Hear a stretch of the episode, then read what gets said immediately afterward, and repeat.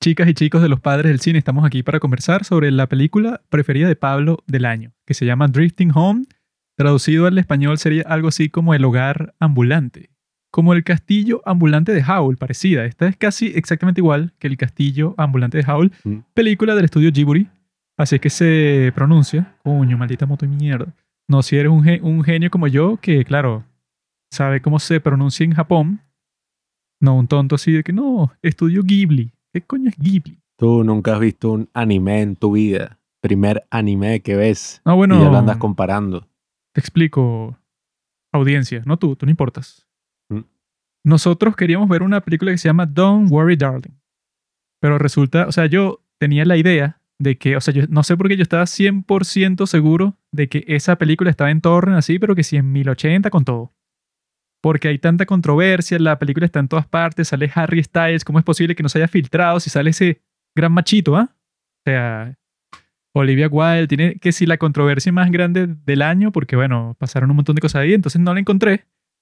No está en torrent en ningún sitio, entonces bueno, ahora nos toca conversar sobre esta, que fue una grata sorpresa que encontramos en Netflix. Harry Styles le tiró una cabra a Chris Pine en plena proyección de la película. No sé si lo viste. Claro, claro. Eh, llegó el 2022 y esta película se acaba de estrenar, se llama Drifting Home.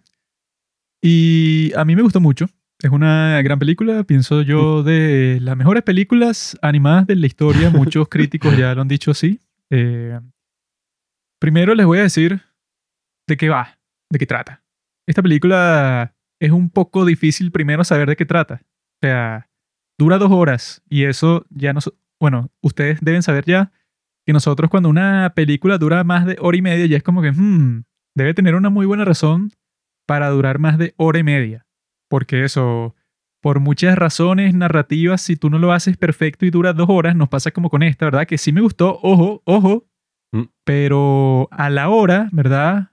Por alguna razón yo le puse pausa y vimos que le faltaba otra hora y fue ahí que, ah, pero si ya casi toda la historia, eso se resolvió, o sea, como que otra hora más. Pero entonces pasa eso y eso cuando comienza, esta es una película que yo dije sobre Broker, que no sé si ya la vieron, nosotros hicimos un capítulo con las demás que hay dramas sobre Broker, eh, la nueva película de IU. Eh, esa tienes que tenerle bastante paciencia al principio porque la historia se va a cocinar en fuego lento, entonces si tú te fastidias como a los primeros 15 minutos, entonces ya el resto como que no le vas a prestar tanta atención porque eso pues va poco a poco mostrándote de qué trata, pues o sea, no es como otro tipo de película del día de hoy que te va a tratar de lanzar todo encima para que tú digas así que, que ah, no, bueno, eso tengo que seguir viéndola. Pero esta de Drifting Home, que por si no sabían es de Japón, eh, esta, bueno, comienza así con una muchachita, Natsumi, y está otro que se llama Kosuke, ¿verdad? Y entonces, por un montón de tiempo, uno no tiene la más mínima idea qué relación tienen, porque es que no, nosotros que vivíamos con el abuelo, y entonces el abuelo es como que un personaje místico de su vida, entonces pasan todo ese tiempo que tú los ves como que en donde viven y tal, pero no queda muy claro de qué va a tratar la película eso, porque cuando te la muestran, o sea, la forma en que le hacen marketing, es que te dicen y que mira, este grupo de niños de alguna forma se quedó atascado en un edificio que navega en el mar, o sea, está en el medio del mar y es un edificio de apartamentos y tú estás de ah, ¿cómo eso lleg- llegó ahí? Eso es lo que te atrae al principio.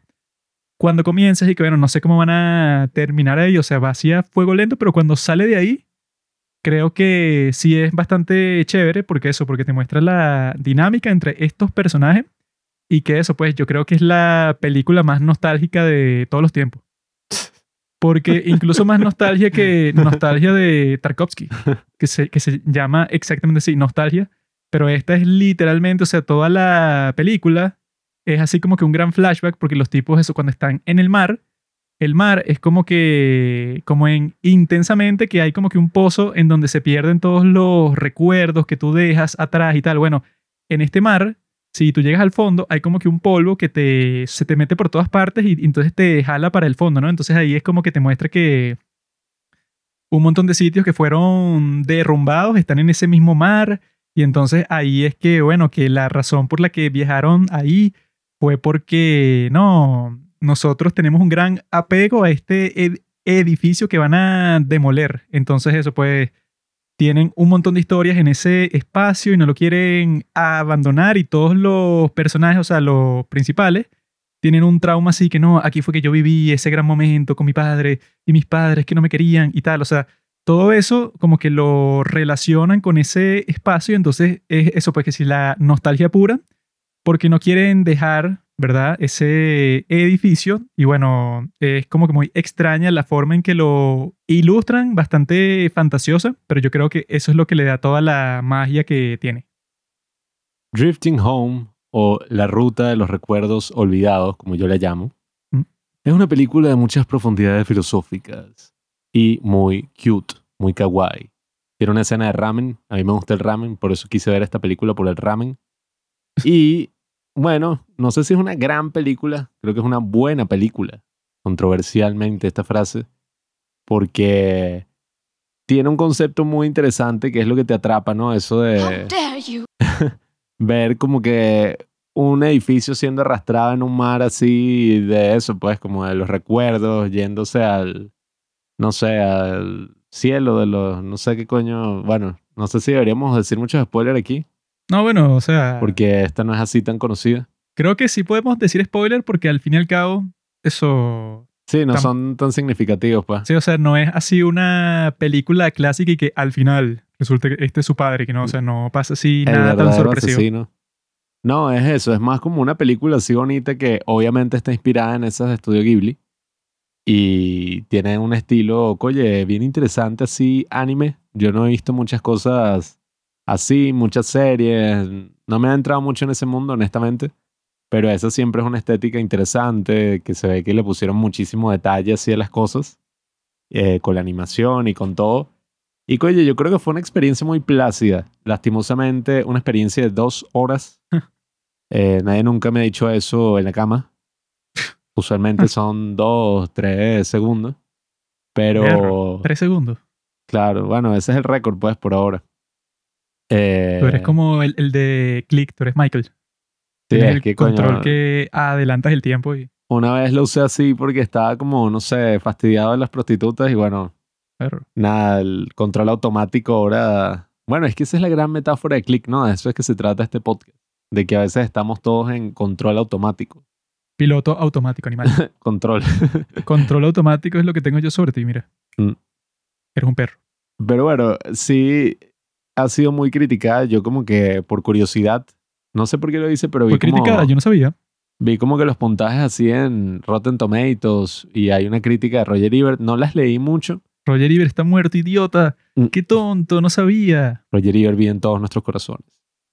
Y en la crítica era como que, bueno, eh, 50%, 60%. Qué malo. En la de Roger Ebert le dieron la mitad porque la gente no se decía que, bueno, no explora el concepto que pinta, como que lo deja así por la superficie. ¿Cuál concepto pinta? Bueno, Según ellos. todo ese tema de los recuerdos y, y de todas esas cosas, ¿no? Que se van olvidando. Nostalgia. eh, la nostalgia pura era como que el gran concepto de la película. Todos estos edificios que fueron demolidos, que han sido olvidados, que están, bueno, moviéndose por esta marea que si te caes ahí te traga y te conviertes como que en naturaleza. No sé por qué, pero eso debe tener su significado, ¿no? En la cultura japonesa.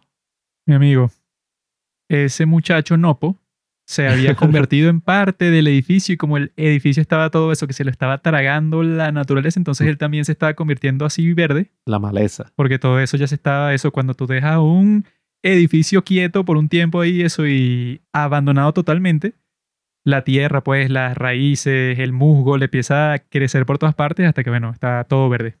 Sí, bueno, esta película no llega como que hasta, no sé, los niveles de Estudio Ghibli, ¿no? Porque Bueno, ya es que esos son como el esa- show. pues. Incluso el soundtrack no es así como los del Sí. estudio Ghibli, que sí son así, bueno, que cada soundtrack es y que no, bueno, estos tipos hicieron cada canción para cada personaje y es súper épico porque eso tiene una gran cohesión. Eso fue lo que le hizo falta, una buena canción, un buen soundtrack así. Una theme song así y que, ah, bueno, claro, la canción de Drifting Home, Mm. pero la canción de Drifting Home no sé cuál es, pues, o sea, no hay nada tan icónico así. Y creo que no hubo tantos momentos contemplativos. Bueno, la idea no es que se copien, ¿no? De, de ese estilo de las películas de No, Estudio sí, Ghibli, cópiense, ¿no? Aunque esta sí te- se nota que estaban intentando hacer eso. No, y es que en la mente de todos nosotros es Mm. mentira que tú cuando lo ves desde lejos, es y que, claro, una película de animación japonesa. Es y que Estudio Ghibli. Mm. Y que, mira, están haciendo lo mismo. Unos niños ellos, o sea, porque es una historia de niños que está animada todo bonito. Entonces, y que, ajá, ahí. Sí, es así como que hay escenas así placenteras y donde parece que no está pasando mucho, que bueno, yo creo que en esas películas, ¿no? Eh, hay como un gran énfasis en la contemplación y en esa filosofía así de que, bueno, no es que tiene que estar pasando algo muy importante, sino que, bueno, que incluso cuando las llevaron a Estados Unidos tuvieron que agregar música eh, adicional porque no le fue muy bien con las test audiences, Ay, los las audiencias de prueba. Los gringos incultos. Eh, pero esta película, no sé, no tuvo tantos momentos así, estuvo más concentrada en la trama y lastimosamente estuvo más concentrada en que los niños se caían de los riscos. Eso pasó como 40 veces. No, eso desde el principio cu- cuando están en el techo y llueve, es y que no, cuidado, te caes y entonces se cae y el otro casi se cae y no, y eso, y la transformación, eso cuando se transporta el edificio de la nada para el mar, que eso pues esa debió haber sido la razón por la que todo pasó, porque la niña se resbaló, eso pues que si del tejado del edificio y ya iba para el suelo, o sea que si se caía ahí estaba eh, casi que muerta seguro. Y entonces ahí es que se transportan para que ella caiga en el agua. Entonces esa puede ser la razón por la que Nopo, o sea que él dice que eso puede, o sea que fue por culpa de él que se transformó, llegó ahí, pero eso pasa otra vez, no sé, como 15 veces. O sea que el niño se cae, la niña se cayó, el otro se cae y se partió la cabeza, este casi se muere. Y que, ah, bueno, o sea, Mm. todos parece como si fueran que si muñecos llenos de aire, porque digo, en, el- en cualquier momento salen volando así. Sí, entonces, bueno, si no se cae él, se le cae el teléfono, se le cae la cámara. Es un poco OneNote en el Sí. sentido de que cuando llega un punto que es y que no, se nos terminó la comida, ¿qué hacemos? Entonces se ponen a buscar eso, los otros edificios están pasando cerca de ellos y están buscando por todos lados y no consiguen, entonces, o sea, están como que en esa supervivencia, pero que se vuelve un poco fastidioso porque no hay más nada cerca, o sea, e-, ellos ven para todas partes y bueno, se sienten completamente aislados porque no hay nada. Ven así que no, que si todo el horizonte completo y es el mar, entonces ellos están así como que en pánico y bueno, ¿qué es lo que vamos a hacer? Porque estamos completamente solos y no pasan barcos ni nada, sino que pasan es otros edificios y ahí es donde tratan de buscar más comida, pero eso, o sea, se mantiene exactamente eso, no sé, como por 45 minutos. Y cuando se corta, eso, o sea, que fue lo que nos pareció un poco chimbo, que es que, bueno, ya los tipos están escapando del edificio, pues, o sea, que ya, y bueno, estamos cerca de nuestro pueblo, que lo ven así de lejos, entonces piensan acercarse con una balsa. Y cuando pasa eso, está Natsume y que no, pero yo no puedo dejar a Nopo solo ahí. Y entonces eso sale nadando solo y eso alarga la película como por media hora más. Cuando ya Eric, ah, no, bueno, pero si los tipos ya pasaron eso, pues que si por todos los beats de la trama, en donde esa Natsume y Kosuke, bueno, como que reconstruyen su relación, o sea, se ven forzados como están todos ahí juntos por un montón de tiempo, se ven forzados y que, ah, entonces vamos a tratar de procesar el trauma de lo que nos pasó con el abuelo este, que a mí lo que me pareció que faltó ahí también fue que eso, que yo luego quería conocer a este viejo, porque los tipos, eso pues, e- era que si la persona más importante de todas sus vidas. Entonces, cu- cuando él muere, entonces ellos dos quedan así completamente solos porque no les caen bien sus propias familias. Y entonces yo lo quería conocer porque era que, ah, bueno, ¿quién es este tipo eso que lo crió así con tanto amor a ellos dos? Que bueno, que cuando muere quedan así, eso que sí, con un trauma muy grande porque ella, Natsume, se va a ese edificio que ya lo van a demoler, pero ella no se quiere ir de ahí porque dije que bueno, aquí es que tengo todos los recuerdos con mi abuelo, que no es mi abuelo porque yo vivía con mis padres, pero mis padres eran unos súper sucios que eso, estaban peleando todo el tiempo, entonces tiene así un trauma que cuando fueron para la tienda que le iban a comprar un regalo en un centro comercial, pero se pusieron a pelear y discutir tan fuertemente frente a todo el mundo que no le compraron nada. Y eso que sí, en otro cumpleaños sale ella así, o sea, que le compraron que sí un pastel, pizza y todo, pero los padres eso que sí la lanzan al suelo y todo mientras están peleando. Entonces eso, ella como no tiene más recuerdos bonitos sino ahí, entonces se quiere quedar en ese edificio que sí indefinidamente. Entonces está, está bastante cool todo eso porque, bueno, tanto ella como ese Kosuke tienen así que si el arrepentimiento más grande porque ellos no estuvieron presentes cuando este señor murió. Pero eso, pues, o sea, a mí me hubiera gustado conocer más así, o sea, que te muestren que si uno que otro flashback, pero que sea así, que sí, como en Spider-Man. Así que, que no, bueno, cuando el tipo pasa con el tío Ben, no sé, que si los momentos en donde están juntos y tal, y en donde comparten y que no, bueno, hijo, te voy a dejar una gran lección para que sigas por toda tu vida. O sea, algo así hubiera estado cool porque eso, o sea, lo vemos muy poquito. Sí, bueno, y, y aquí todo eso de que no, la magia los llevará a casa. Eso fue como un poquito de ex máquina, ¿no? Bueno, se suponía que algo así iba a pasar, pero fue como que, bueno, entonces todo ese trayecto fue simplemente para que dejaran a este tipo fantasma random en su, no sé. En su país. En su cielo raro, purgatorio. Que bueno, fue un poco extraño, ¿no? Los tipos, bueno, no entendí muy bien cómo es que funcionaba ese sitio. Pero todo ese trayecto fue para llevarlos ahí y que se unieran los hermanos.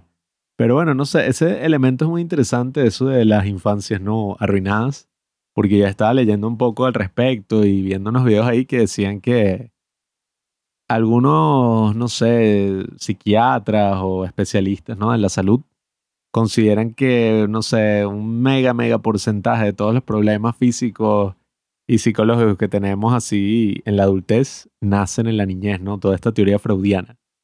Y eso es interesante, G, que justo ahorita estaba buscando la frase que es más fácil construir a niños fuertes que reparar a hombres rotos. y que, oye, sí es interesante todo ese elemento, ¿no? De, de lo que sufrió la niña y, y por qué se sentía así que no quería abandonar a este y, y como no la entendían.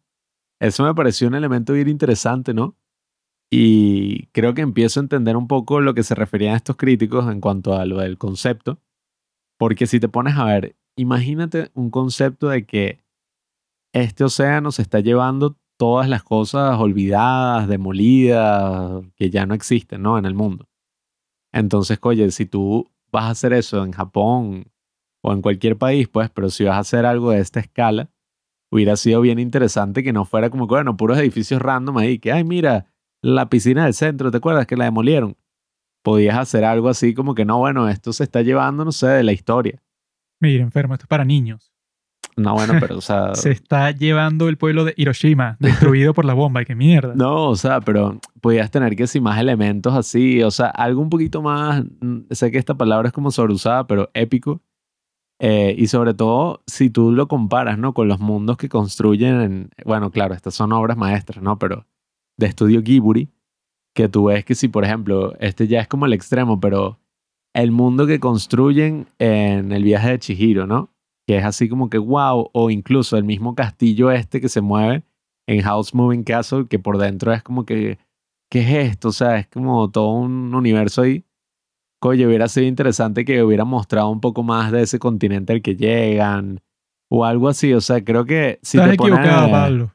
Ya, si te pones a ver, es como difícil llevar toda una película dentro de ese apartamento, pues. Estás ese edificio equivocado, amigo. Esto no se trata de más, se trataría de menos. Porque los tipos pasan como 20 minutos y que no, que la rueda de la fortuna en donde la tipa de esta reina, el personaje de eso, pues, o sea, que sale en cualquier película de niños y que bueno, esta es la tipa problemática, que sus padres tienen mucho dinero, nunca ha pasado por nada difícil y cuando está en esta situación entonces se pone eso que sí súper odiosa, fastidiosa. No necesitamos más. Pero es que no, bueno, la rueda de la fortuna. Ella venía aquí con su familia, entonces los únicos recuerdos buenos que ella tiene es en una rueda de la fortuna. Entonces hay un espíritu también en esta rueda de la fortuna que le recuerda a ella. Y dije, ¿qué me importa eso a mí? Mm. La historia es sobre Kumagawa, que bueno, que esta chica, reina, quería tener un noviazgo con Kumagawa y la chica Natsumi, que bueno, que la encontraron en el edificio de departamentos porque no supera la muerte de su abuelo. Sobre eso es la película. Mm. De repente dije, no, bueno, hay que perseguirlos a ellos porque hay que jalar el edificio. Bueno, que esa escena, bueno, mm. técnicamente estuvo fina, pero estaba muy forzada. Que dije, no, bueno, un cable que lanzamos al edificio. Entonces, como es una rueda de la fortuna, entonces la tensión es muy grande, entonces jala el edificio por el mar. O sea, como que puras cosas así como si fueran de ingeniería, pues, y que la fuerza que te lleva así, y que, ah, pero esto es una fantasía, O sea, en esta fantasía técnicamente, si tú ya la amarraste al edificio ese, bueno, entonces listo, pues, o sea, no tiene que existir y que no. En la vida real, la tensión del cable no dejaría que llegue, bueno, qué show. No, y, y eso. Ya hasta ese punto era como que, bueno, ajá, o sea, ¿cuál es la tensión aquí? Porque ya la tensión la tenían con la amiguita este que parecía que iba a morir. Ajá, esa era Yuri. Que- Ajá, Yuri, que ese momento estuvo bien Que interesante. se y que metió no, tremendo golpe. Y la salvó esa, pues, Natsumi la salvó. Eso a mí me gustó, pero ya después de eso, cuando yo vi que tú le pusiste pausa, yo dije, coño, falta otra hora. Yo Sí, o dije sea, que, que ajá, ¿y que- ahora qué? ¿Otra hora de qué? Sí. Porque eso, pues, porque ya cuando se ponen otra vez y que no, que se me cae no sé qué cosa, la cámara y tal, o yo me resbalo de aquí, o eso, pues, o sea, que yo estaba nadando hacia donde se quedó Natsumi, pero el edificio se fue muy rápido y dije, ah, bueno, o sea, es como que demasiados obstáculos que salen de la nada. Cuando dije que, bueno, ya no se necesitan más obstáculos porque ya el principal es que se quedaron en el medio de la nada y no tienen comida. O sea, ya con eso era suficiente obstáculo. Pero ya se ponen y que no, bueno, no solo eso, sino que ahora hay una tormenta y entonces se está llenando de agua y entonces tienes que escapar, pero te encontraste otro edificio y yo dije, ya basta. O sea, Sí. eso pues no era necesario que se inventaran tanto conflicto, conflicto, conflicto. Pero eso que con esta no está construida así como las películas de Ghibli, sino que tiene así más el feeling de los anime que nosotros el único que hemos intentado ver es el de Death Note. Entonces, lo que caracterizó para mí ese de Death Note es que tú no puedes quitar nunca los ojos de la pantalla, porque eso tienes que estar leyendo los subtítulos constantemente, Mm. porque es diálogo, diálogo, diálogo así, pero eso, trancado, pues, y constante y súper rápido. Entonces, si tú dejas de ver la pantalla por tres segundos, bueno, te perdiste, no sé, como tres frases. Entonces, en esta pasa algo parecido, que es, que, bueno, escena de diálogo, escena de diálogo, escena de diálogo. Tienen como tres montajes, eso pues, que sí, con cancioncitas y tal, o sea, que están así más reflexivos. Que es que, ah, bueno, aquí tengo más tiempo para eso, para apreciar qué es lo que están haciendo y los personajes y todas esas cuestiones. Pero eso, pues, o sea, son como que unos momentos específicos que ponen dentro del guion. Pero eso, es más estilo anime, porque si hay que, bueno, escena tras escena tras escena y que, bueno, diálogo aquí, después una escena importante de diálogo, estos dos personajes, pero eso, pues, es constante. Y que llega un, un punto que tú estás y que, bueno, que ya entendí, o sea, ya hemos tenido, no sé, como cuatro escenas importantes de diálogo entre los dos personajes principales en donde revelaron todos sus secretos. Ya las tuvimos, ya fin. O sea, no, es, no son necesarias cuatro más, por ejemplo. Sí, bueno, es verdad. Hubiera sido mejor si fuera más sencilla y se hubiera concentrado, bueno, en el trayecto este y en la relación de estos dos personajes. No era como muy necesario y que, claro, es que la otra, la que está enamorada del protagonista, necesitamos ver como que por qué ella se comporta así. Que, bueno, hay gente que es así ya. Eh, y, No, y que incluso la razón por la que se comporta así y que hay entonces. O sea, sí, Y que no, claro, porque ella solo Es tiene los recuerdos estúpida. felices de la rueda de la fortuna.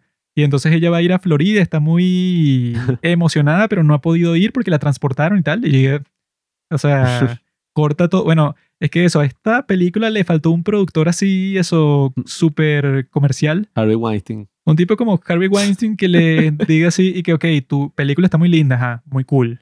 Dura dos horas, ¿no?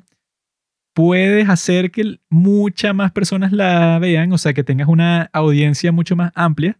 Si le cortas como eso, yo creo que le puedes cortar fácilmente como 35 minutos, pues, o sea, ni eso.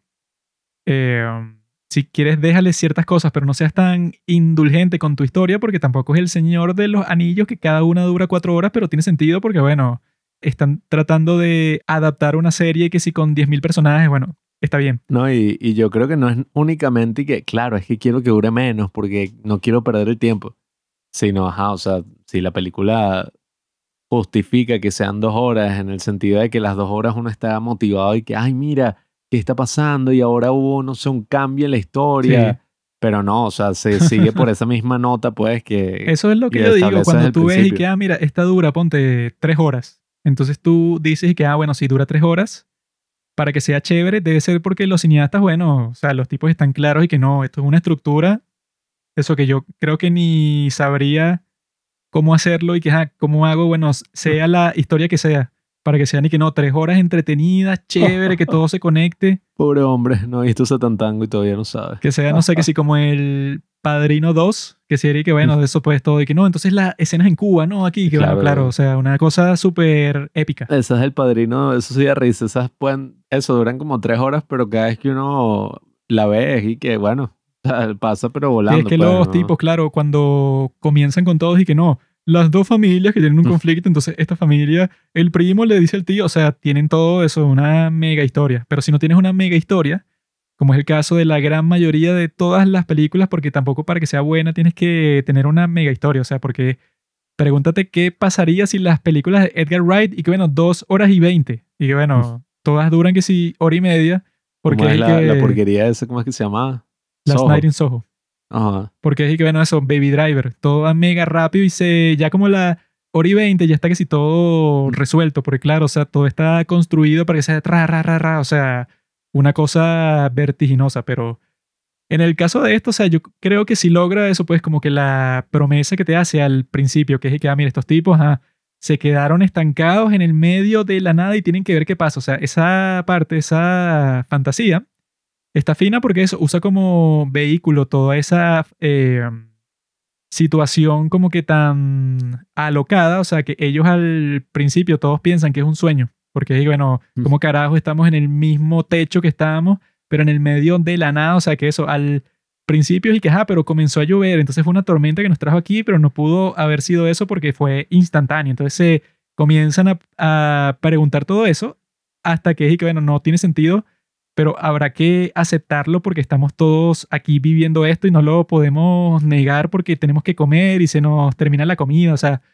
todo eso está cool porque eso era esa historia de supervivencia, pero que le ponen eso, pues como que los recuerdos que tienen, bueno, que es chistoso, que bueno, que son niños, no sé de cuántos años, 13, 14, pero tienen unos arrepentimientos, bueno, así que, que no, mi vida pudo haber sido totalmente distinta y que, ah, pero si tú tienes 14 años, o sea, verlo, o sea, esas infancias que nosotros hemos visto historias de ese estilo que casi siempre son de países asiáticos, o sea, que uno no comprende. Y es que no, bueno, sí, yo vivo en este pueblo con mi abuelo. Y entonces, ay, ¿qué? O sea, tus padres se murieron o qué fue lo que pasó. Y es que no, mis padres están trabajando en la gran ciudad. Entonces yo eso vivo aquí y no he visto a mis padres, no sé, quizás los veo que sí, una vez al año. Y dije, ¿qué? Home. Eso es capaz lo que pasaba en esta película y uno pasa un montón de tiempo así que, ah, bueno, ella la pusieron a vivir con este señor, pero te dicen que este no es su abuelo, entonces ¿quién carajo es ella? ¿Y cómo se relaciona con el pana este Kosuke? No, y yo tampoco entendía y que, no, y que yo quería vivir contigo, pero desde que tú te fuiste, y que, ¿qué edad tienen? No tienen Sí, como sí, o sea, 13. ¿cuánto tiempo ha pasado aquí? Y que no, Sí. bueno, y que desde los últimos dos años y que tú tenías, no sé, 11 años, o sea, que tanto puedes estar sufriendo a esa edad así. Sí, bueno, es muy interesante, es muy interesante la forma en que plantean toda la historia y yo creo que con solo tener este estilo, ¿no? Audiovisual, que son así, coño, unas imágenes bien hermosas, ¿no? Y cómo está hecha la animación y bueno, el mega esfuerzo que hay detrás de eso. Quizás a algunas personas no les moleste la duración de dos horas, porque bueno, uno está disfrutando, pues, por más que sea. Ya tiene como que ese gran valor estético la película. Pero bueno, no sé, yo creo que mm, estas películas así de este estilo a veces necesitan es eso, pues incluso cuando tienen un gran concepto. Yo aquí, bueno, pensando como si fuera eso, la épica así, no sé, el estudio Ghibli y tal, pero yo creo que sí es verdad que si hubieran reducido más todo el, el, no sé, alcance de la película y se hubieran concentrado en esta relación de estos dos supuestos hermanos, y eso en el contexto de, bueno, no sé, este viaje que van a hacer por estas memorias perdidas.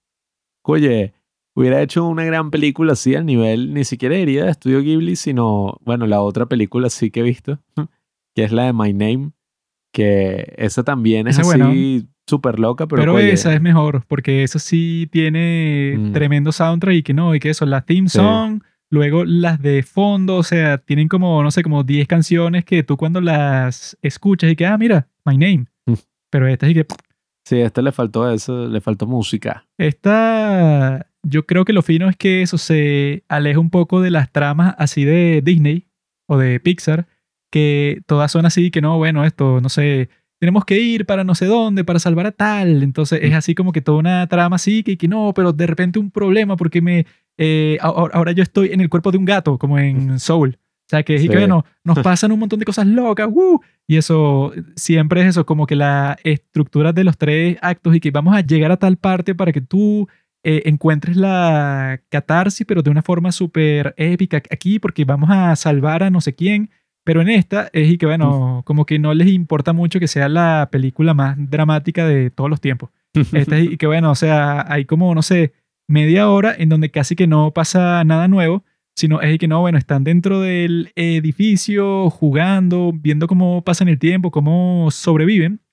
Y eso, pues, no hay así como que la explicación y que no, la realidad por la que tú Mm. terminaste en el mar, en el medio de todo, es porque no sé quién, eso no hay una gran conspiración para que tú est- est- estés ahí, eso no, no sé, que te vas a vengar de la persona que te puso ahí, no sé, que, se- que si sea como lo increíble, o sea, que sea así, que no, bueno, en realidad todo esto fue idea del mago que te puso ahí para que tú No, aprendieras. Todas esas bromas ya, incluso de Pixar, que era el mega estudio, ¿no? Que era como que, no, de Pixar es donde salen las mejores películas animadas. Ya incluso de Pixar actualmente se vuelven súper aburridas. O sea, puede tratar de un tema totalmente distinto y ubicarse en un lugar que no tiene nada que ver con la otra película. Que sí, ay, no, esta película es sobre un panda rojo en Toronto y es sobre la cultura así Sí, o sea, pero tú, asiática. tú sabes que todo está dentro del mismo círculo, pues, o Sí, sea, y que o no, sea- al final fulanito llega y resuelve todo y, y- y no, eso pues, y tú no perdiste nada, sino que aprendiste una gran lección en esta eh, y que, ok, como que no importa mucho cómo termine, Mm. o sea, al final tampoco es y que no, la gran catarsis, ahora todos han Sí. comprendido, ¿no? O sea, para ellos como que, ajá, medio enmendaron la relación que tenían, pero los dos siguen eso con el trauma del abuelo, o sea, no hubo así que no, en este mundo vas a conocer a tu abuelo otra vez y entonces vas a tener una conversación con él en donde él te va a explicar todo y eso te va a reconfortar totalmente, sino que en este es que bueno, pasó eso, volvieron al pueblo, pero estuvieron a punto de no volver y entonces está esa escena fina en donde todos ven como que a su familia en el fondo. Mm. Entonces este Kosuke se asusta porque salen las familias de todos, pero falta la chamita Natsume. Y que no, entonces eso significa que ella no va a volver al pueblo con nosotros y tal. y- ¡ah! O sea, eso est- estuvo cool, pero eso pues, o sea, sí... No digo que eso pues, o sea, que las de, las de Disney ya sean fastidiosas, pero que sí es fino tener eso pues, el caso de esta, que sea una animación que también eso estéticamente sí eso tiene como que un gran esfuerzo en todo sentido, o sea que está súper bien hecha, pero que tiene un objetivo y una narrativa completamente distinta. Oye, claro, esta película no llega a los niveles de Minions. Minions, el origen de un villano que, oye, sin duda alguna hasta el momento es la favorita para ganar el Gato de Oro a Mejor Película Animada, lo que todo el mundo está esperando, el premio de los padres del cine, que ya ha suplantado a la mierda a los Oscars. Y no sé, yo sí pienso que estas películas te dan un poco más de qué reflexionar. No es una película que vas a olvidar así súper rápido. Que es eso, o sea, uno ajá, se vacila, uno disfruta estas películas de Disney y de Pixar, Se vacila. pero a la larga se te olvidan. O sea, hemos visto en los últimos años, qué sé yo, cinco películas de Pixar, que si la de las sirenas en Italia, los niños sirenas, la del Luca. panda rojo, Soul sí es buena. la otra que es como de Disney, ¿no? Que es Raya, que es como una Ah, tipa la ahí de ajá, lo- las familias y que no, que los dragones te dejaron a ti Sí, con el... y yo incluiría ahí hasta la misma Encanto. Eh, Ah. esa de Ah, bueno, es que Encanto fue rara porque fue que no, bueno, eh, ok, el villano, no sé quién es, era, o sea, el verdadero villano fueron los tipos que nos persiguieron a este santuario, pero en realidad Sí. no existía ningún peligro porque bueno, al fin y al cabo reconstruyeron la casa y todo estaba bien. Sí, es que son películas que, ok, quizás uno medio disfruta en familia, en el momento y tal, pero se te van a olvidar completamente. no es como mi y, villano favorito Trejo. Claro, mi villano favorito 3, no, o sea, Esa fue la película más taquillera de Venezuela el año en que salió. sí. Así, pero por mucho, pues.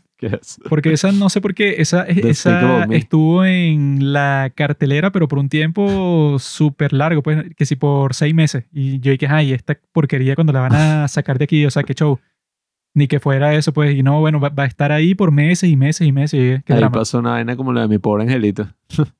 y que Despicable Me. Y que mi villano favorito. Eh, hmm, no sé de dónde sacaron la sí. traducción. Se ponen creativos, pero bueno, yo soy muy fanático ¿no? de las películas de animación. ¿Mm? A mí me gustaría que algún día ¿Eres un bebé o qué? habláramos aquí de El Gran Maestro, Satoshi Kon. Mm, Hacer un capítulo sobre esas películas que tengo varias Una mierda. pendientes de él. El gran maestro es Walt Disney. nah, se robó a al, Mickey, Él lo que creó fue al conejo Mortimer. creó a Mickey, creó al Pato Donald, creó a Goofy, creó a Pluto, creó a eso, a todos los personajes clásicos y eso. Está congelado. No sé quién hizo los Looney Tunes, pero los Looney. Tunes son las mejores No. animaciones del mundo. O sea, Bugs Bunny es el mejor personaje dibujado que ha existido en esta historia. Bugs Bunny se encapsula no a una generación en particular, sino a la generación. O sea, Mm. lo que toda la humanidad, no, generación por generación va variando. Bugs Bunny no varía. Y Bugs desde Bunny su tiene gran aparición en Space Jam 2, sketch en donde el tipo está matando indios con un rifle. O sea, eso pues, o sea, que él está, no sé qué si en la frontera y él canta y que, y que one and a two and a three little Indians. Y eso, el tipo anota en una hoja los indios que le está disparando como desde un fuerte. Y dije, ¿what?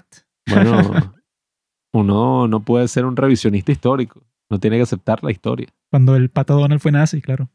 Sí, bueno. Siempre es eso y que videos así que Eso estas es un, caricaturas sí, o sea, que es un dibujo antinazi que hicieron, pero cuando lo muestran y que, ajá, Disney en el pasado era nazi. Y Sí, que, que los graves errores de Disney. y ese era un chiste, ese era un chiste antinazi. O la película esa que es y que del que es como de la esclavitud, ¿no? O- Ajá, sí, el que tío con no sé qué, un negro gordo. Entonces, es, es que no, bueno, no sé, que si se burlan Ah, de los negros yo en la vi- película. Sí, yo vi a qué se trata. Eh, creo que ese es Song of the South, canción del sur.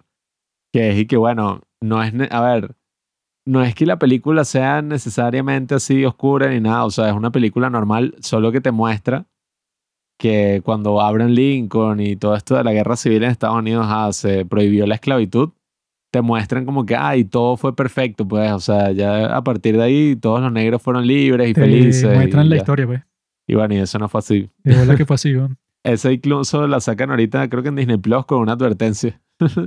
y que, no, y que esto históricamente está errado. Qué interesante que Disney diga eso. Qué interesante, ¿no? Lo que ahora, la bueno, compañía del ratón. tratan de cambiar la historia diciendo que Pinocho tenía una hada madrina negra y fea Mm. y que la amiga de Buzz Lightyear era lesbiana. Cuando en el cómic de Buzz Lightyear, que Mm. fue creada en mil- 1937, Mm. la amiga de Buzz Lightyear ni siquiera era negra, mucho menos lesbiana. Así que amigos, A mí me da risa la gente con ese show ahí, no, que este personaje va a ser este color, tal. Yo toda mi vida me he identificado en Cars, como el Rayo McQueen. ¿sabes qué película es buena? El nacimiento de una nación. Eso sí, bueno, Ah. no, ahí tienes todo. Acción, comedia, romance. Algún día la veremos acá y Hay eh, que haremos una conversar sobre esa película, sí, películas antirracistas como esa, pues, películas que, bueno, tratan de combatir eh, a todos los enfermos que querían meter a los negros, tenerlos en jaulas, pues, en cadenas todo el tiempo. El nacimiento de una nación. Esa es ¿cuál una hay? película anti-Ku-Klux-Klan, ¿no? Claro. Por lo que tengo entendido. No, nunca la he visto, pero Sí, sí, Es sí, así. claro. Esa es la que vamos a ver para el próximo en 15. eh, Bueno, Double Feature y Black Cake Clansman. para que estén preparados, ahora en octubre nosotros lo que hacemos son puros en 15 de películas de terror. Entonces vamos a escogernos las películas más perversas, malignas y macabras que existen en este mundo Los cortos de los padres del cine. para conversarlas ahí. Bueno, o sea, lo más sangriento, sí, yo lo que quiero ver es no joda, gente muerta. Entonces, Quiero ver Audition. Entonces Mm. bueno amigos, Holocausto ya saben, prepárense para el terror. Y esta película, eso, yo le doy, bueno, más allá del promedio, o sea, una película que no se ve todos los días. Entonces, ya saben, Eso también me lo dicen a mí a menudo. Pablo es un hombre que no se ve todos los días. Gracias a Dios. Gracias por escuchar Los Padres del Cine. Síguenos en Instagram para enterarte de los nuevos capítulos que iremos publicando. Si nos escuchas por Spotify o por Apple Podcast y piensas que este podcast vale 5 estrellas, califícanos. Si no, mejor escríbelo en tu diario